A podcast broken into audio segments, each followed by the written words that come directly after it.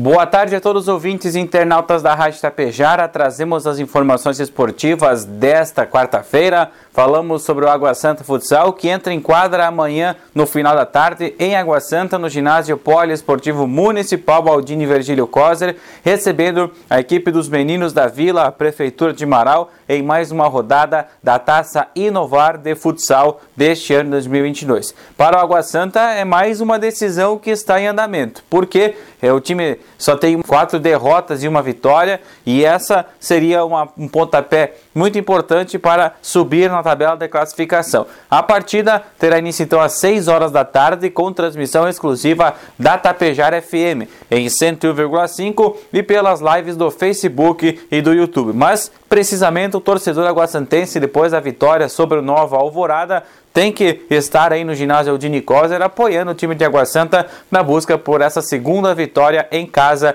na competição. Já hoje à noite, o Colorado Gaúcho entra em campo pela 11 rodada do Campeonato Brasileiro da Série A. Colorado enfrenta a equipe do Goiás lá em Goiânia Jogo a partir das 8h30 da noite com transmissão exclusiva do Premier para quem tem a TV por assinatura. Colorado já não terá mais Rodrigo Dourado. Foi vendido a um time doméstico pela cifra de 500 mil dólares. O volante, criado na base colorada, deixa o estádio Beira Rio após de uma passagem de vários anos já vestindo a camisa 13 e até em algumas oportunidades assumindo a faixa de capitão colorado.